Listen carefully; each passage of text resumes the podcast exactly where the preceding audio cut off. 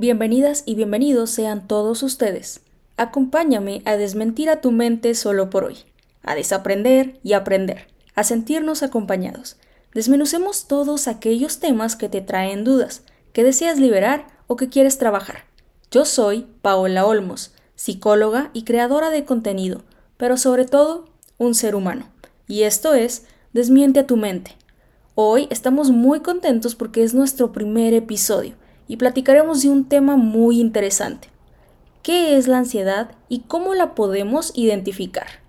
Regálate algunos minutitos de tu tiempo, ya sea desde el tráfico, desde el trabajo o desde cualquier actividad, porque es un tema muy importante e interesante, que puede que te esté pasando a ti o a algún amigo o algún miembro de tu familia, y podemos aprender muchísimo en este episodio. Seguramente ya has escuchado hablar sobre la ansiedad, porque este es un tema que ha existido desde todos los tiempos. Sin embargo, en los últimos años se ha hecho muchísimo más conocido gracias a las redes sociales. También hay que decir de forma chistosa que hay algunas generaciones, digamos que un poquito más mayores, que dicen que esta es una enfermedad moderna que los jóvenes nos inventamos, lo cual no es así, es algo que está más que estudiado por la ciencia y respaldado. Pero empecemos a identificar de forma muy práctica y digerible que hay dos tipos de ansiedad. Primero que nada, la ansiedad funcional, que es la que absolutamente todas las personas llegamos a experimentar en algún punto de nuestra vida, y la ansiedad disfuncional como trastorno de la salud mental. La ansiedad como trastorno presenta diferentes tipos, pero de esto platicaremos más adelante. Y esa ansiedad funcional que llegamos a experimentar todas las personas en alguna parte de nuestra vida es muy natural, es muy normal. Es útil y adaptativa. Nos ayuda a enfrentarnos a situaciones que pueden resultar estresantes para nosotros. Por ejemplo, cuando tenemos a lo mejor una presentación y nos toca hablar en público, ya sea en el trabajo o en la escuela, empezamos a sentir muchísimo nerviosismo. O cuando llegamos a ir a una entrevista de trabajo y también llegamos a sentir todos estos nervios, preocupación, miedo, ansiedad. Esto ocurre porque nos enfrentamos a situaciones de incertidumbre que nos hacen estar alertas ante cualquier peligro o situación. Pero te decía que esto es muy útil también, porque esta ansiedad nos ayuda a enfrentarnos de forma más eficiente a esas situaciones que de repente nos pueden poner algo temerosos o estresados nos ayuda a cumplir esos retos u objetivos que generaban algo estresante para nosotros. Nos hace ser productivos y cumplir de forma eficiente con esas metas u objetivos. ¿Ves por qué te decía que la ansiedad no es tan mala como a veces pensamos? El punto aquí también es saber y aprender de nosotros mismos y cómo podemos manejar un poquito esa ansiedad para regular esos niveles. Por ejemplo, Supongamos en el ejemplo de que tenemos una presentación y tenemos que hablar en público. Podemos respirar, hacer respiraciones profundas para tratar de soltar el cuerpo y relajarnos un poquito más. Y ahora que tenemos diferenciado este punto de la ansiedad funcional y natural, pasemos a ese tipo de ansiedad disfuncional. ¿Qué es? ¿Qué sucede aquí? A veces la ansiedad se puede convertir en algún obstáculo para llevar las metas u objetivos diarios es decir, interfiere con nuestras actividades cotidianas. Los niveles de ansiedad pueden llegar a ser muy altos y podemos sentir que estamos enfrentándonos a algún peligro, aunque realmente no estemos ante ningún peligro. Antes de seguir, es muy importante que también digamos que el diagnóstico de un tipo de trastorno de ansiedad únicamente lo puede hacer un especialista de la salud mental, no podemos autodiagnosticarnos.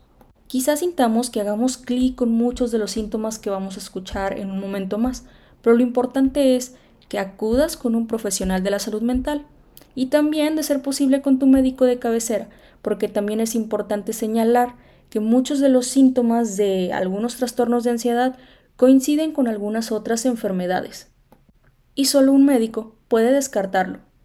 Existen diferentes trastornos de ansiedad, por ejemplo, el trastorno de ansiedad generalizada, el trastorno de ansiedad social o con fobias específicas y trastornos de ansiedad por separación. Estos son solo algunos ejemplos de los muchos tantos que pueden existir. La ansiedad como trastorno puede tener diferentes causas, por ejemplo, hereditarias, puede surgir de alguna enfermedad o no sé, puede estar simplemente porque surgió a partir de algún evento específico. Aquí lo importante es que si lo estás experimentando, puedas recibir el apoyo que necesitas para mejorar tu calidad de vida. Ten por seguro que hay un tratamiento indicado para ti. Las personas con algún trastorno de ansiedad con frecuencia tienen preocupaciones y miedos muy intensos y persistentes que pueden afectar su vida cotidiana. A veces las crisis de ansiedad pueden ser tan fuertes que se llegan a convertir en ataques de pánico.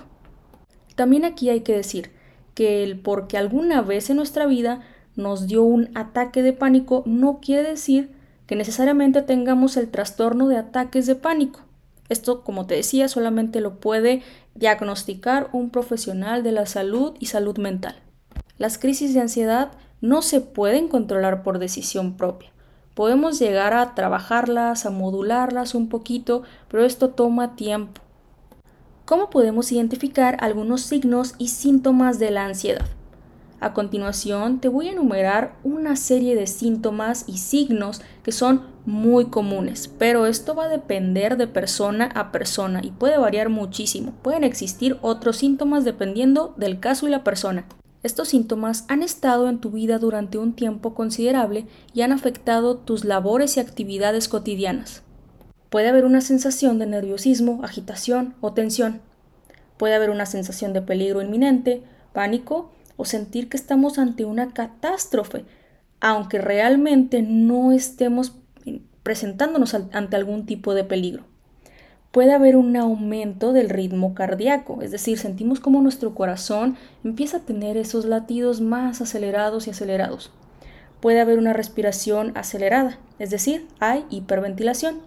Puede haber en algunos casos sudoración, temblores, sensación de debilidad o mucho cansancio.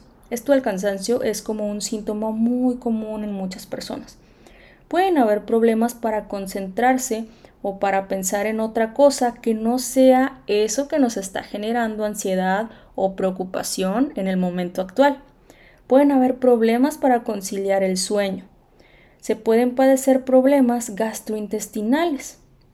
Puedes tener dificultades para controlar las preocupaciones o lo que estás pensando o podemos tender a sobrepensar muchísimo. Y también puede haber una necesidad de evitar situaciones que nos generan esa preocupación, ese miedo o esa ansiedad.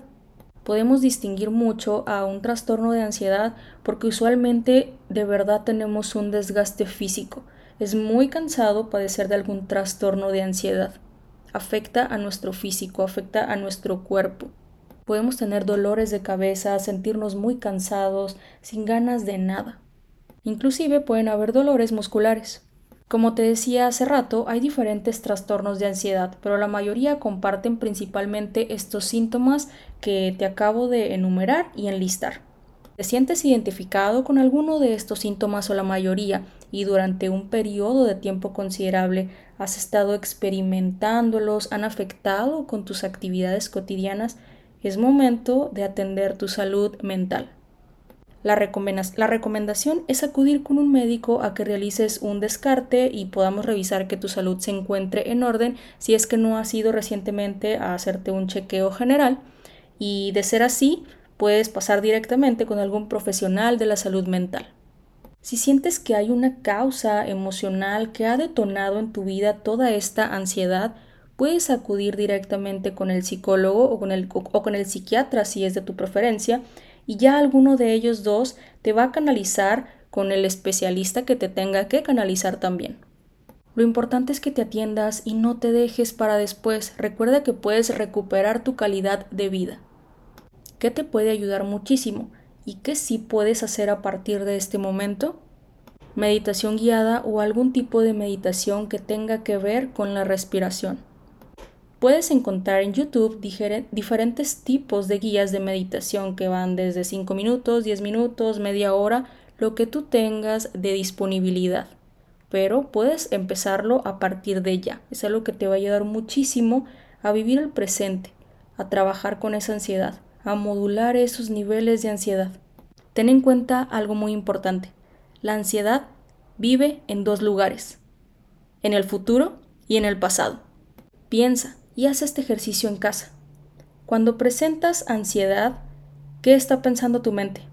¿Está pensando en un momento del pasado? ¿En un momento del futuro? Cierto, ¿no? Porque realmente si tu mente estuviera en el presente, no estaría presentando algún tipo de ansiedad. Por ejemplo, en este momento yo, Paola, y tú, estamos aquí. Yo estoy platicando y tú me estás escuchando. ¿Qué estás sintiendo en este momento? Simplemente estás escuchando mi voz. Estás viviendo el presente, estás escuchando esta información psicoeducativa y no hay ansiedad. Porque realmente estamos viviendo el presente.